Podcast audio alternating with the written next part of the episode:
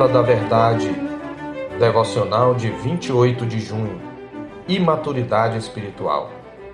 A esse respeito, temos muitas coisas que dizer e difíceis de explicar, porquanto vos tendes tornado tardios em ouvir. Pois, com efeito, quando devíeis ser mestres, atendendo ao tempo decorrido, tendes novamente necessidade de alguém que vos ensine de novo quais são os princípios elementares dos oráculos de Deus. Assim, vos tornastes como necessitados de leite e não de alimento sólido. Ora, todo aquele que se alimenta de leite é inexperiente na palavra da justiça, porque é criança. Mas o alimento sólido é para os adultos, para aqueles que, pela prática, têm as suas faculdades exercitadas para discernir não somente o bem, mas também o mal. Hebreus 5, de 11 a 14. Vivemos numa época de aquisição de múltiplos conhecimentos, mas de pouca profundidade.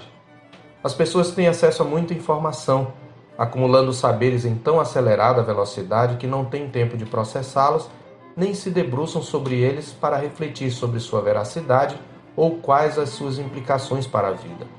É muito conhecimento, mas pouca sabedoria e pouco discernimento para avaliar criticamente. Mas os que são de Cristo Jesus têm o dever de serem sábios. Eles não têm desculpas, pois receberam o espírito de sabedoria e de revelação no pleno conhecimento de Deus e já têm dentro de si a sabedoria. Contudo, eles precisam desenvolvê-la, pois, mesmo sendo sábios, é possível que eles se comportem insensatamente. Por isso está escrito: portanto, vede prudentemente como andais, não como nécios, e sim como sábios. Efésios 5,15. E mais adiante, no verso 17, por esta razão, não vos torneis insensatos, mas procurai compreender qual a vontade do Senhor. Hebreus é uma carta pastoral que caminha entre o encorajamento e a repreensão, entre o consolo e a advertência. E o nosso texto traz, primeiramente, uma repreensão aos leitores por sua lentidão em aprender, os versos 11 e 12. Depois há uma reflexão sobre imaturidade versus maturidade espiritual, contrastando as características de ambas as condições, nos versos 13 e 14. E por fim, há uma exortação ao crescimento espiritual, no capítulo 6, versos 1 a 3.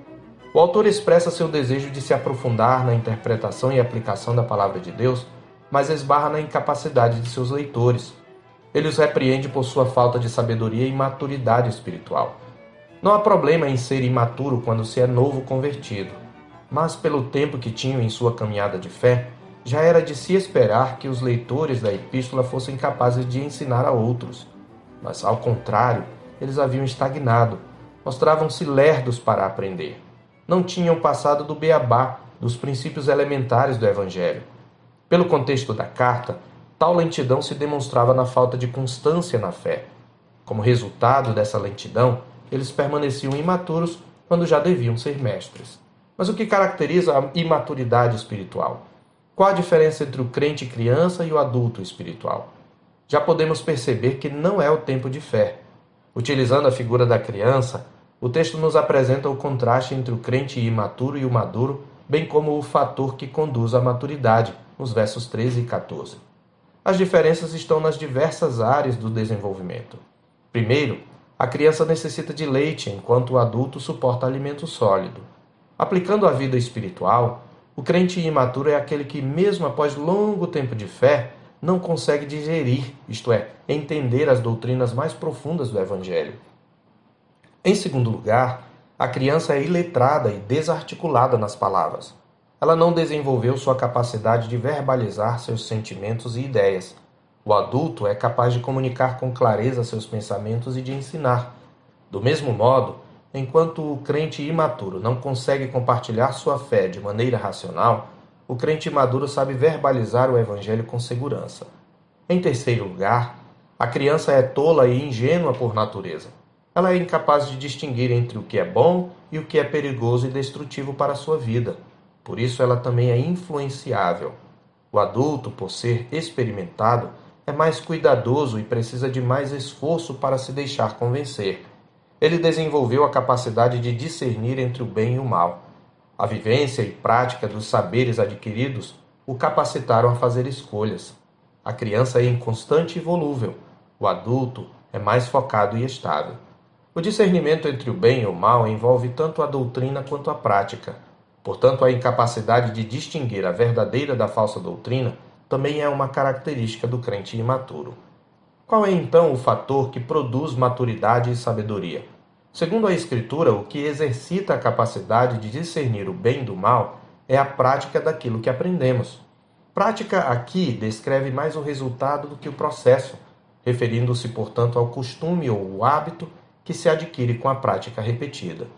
Na medida em que praticamos a palavra, nossos sentidos, faculdades ou senso moral são exercitados, uma palavra para o esforço repetitivo do atleta em busca de agilidade.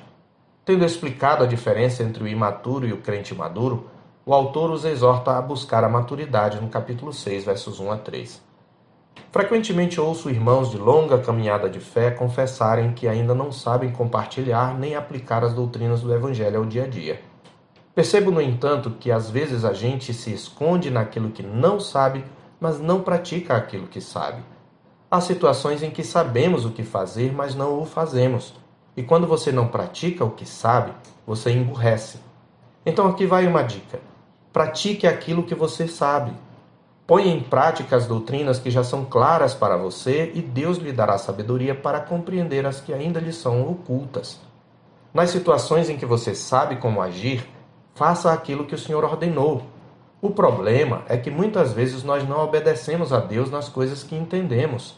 E quando isto acontece, tampouco teremos entendimento nas coisas mais difíceis. Por exemplo, qual a forma sábia, segundo a palavra de Deus, de resolver um conflito? Está escrito em Mateus 18, verso 15: Se o teu irmão pecar contra ti, vai arguí-lo entre ti e ele só. Ou em Mateus 5, 23 e 24: Se, pois, ao trazeres ao altar a tua oferta, ali te lembrares de que teu irmão tem alguma coisa contra ti, deixa perante o altar a tua oferta, vai primeiro reconciliar-te com teu irmão e então, voltando, faze a tua oferta. Outro exemplo: qual a conduta certa em relação àquilo que você sabe ser destrutivo à sua alma, sejam circunstâncias, pessoas ou ambientes? O prudente vê o mal e esconde-se, mas os simples passam adiante e sofrem a pena. Provérbios 22, 3. Ou foge o trucim das paixões da mocidade. Segue a justiça, a fé, o amor e a paz com os que de coração puro invocam o Senhor. 2 Timóteo 2, 22. Fugir da impureza 1 Coríntios 6, verso 8a. Está claro tudo isto? Na medida em que você, portanto, pratica estes conselhos, você vai exercitando sua mente e adquirindo cada vez mais habilidade para discernir entre o bem e o mal.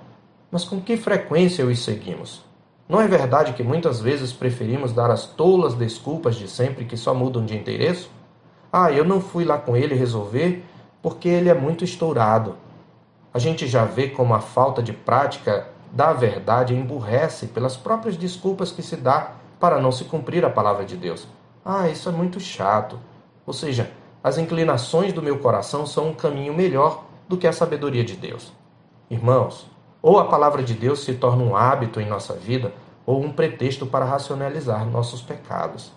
As Escrituras nos advertem: ninguém que, ouvindo as palavras desta maldição, se abençoe no seu coração, dizendo: Terei paz, ainda que ande na perversidade do meu coração, para acrescentar à sede a bebedice. Deuteronômio 29, 19.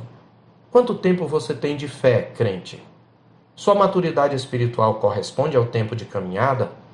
Pelo tempo que Cristo crucificado tem sido exposto diante dos seus olhos? Pelo tempo em que as excelências de Deus lhe têm sido apresentadas? Será que seu progresso espiritual é compatível com sua caminhada cristã? Seu conhecimento e capacidade de articulação do Evangelho, suas atitudes frente a diversas circunstâncias e desafios revelam uma fé madura?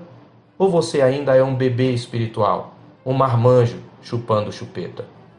Eu sou o pastor Marcos Augusto, pastor da Terceira Igreja Presbiteriana de Boa Vista, em Roraima. Tenha um bom dia na paz do Senhor Jesus.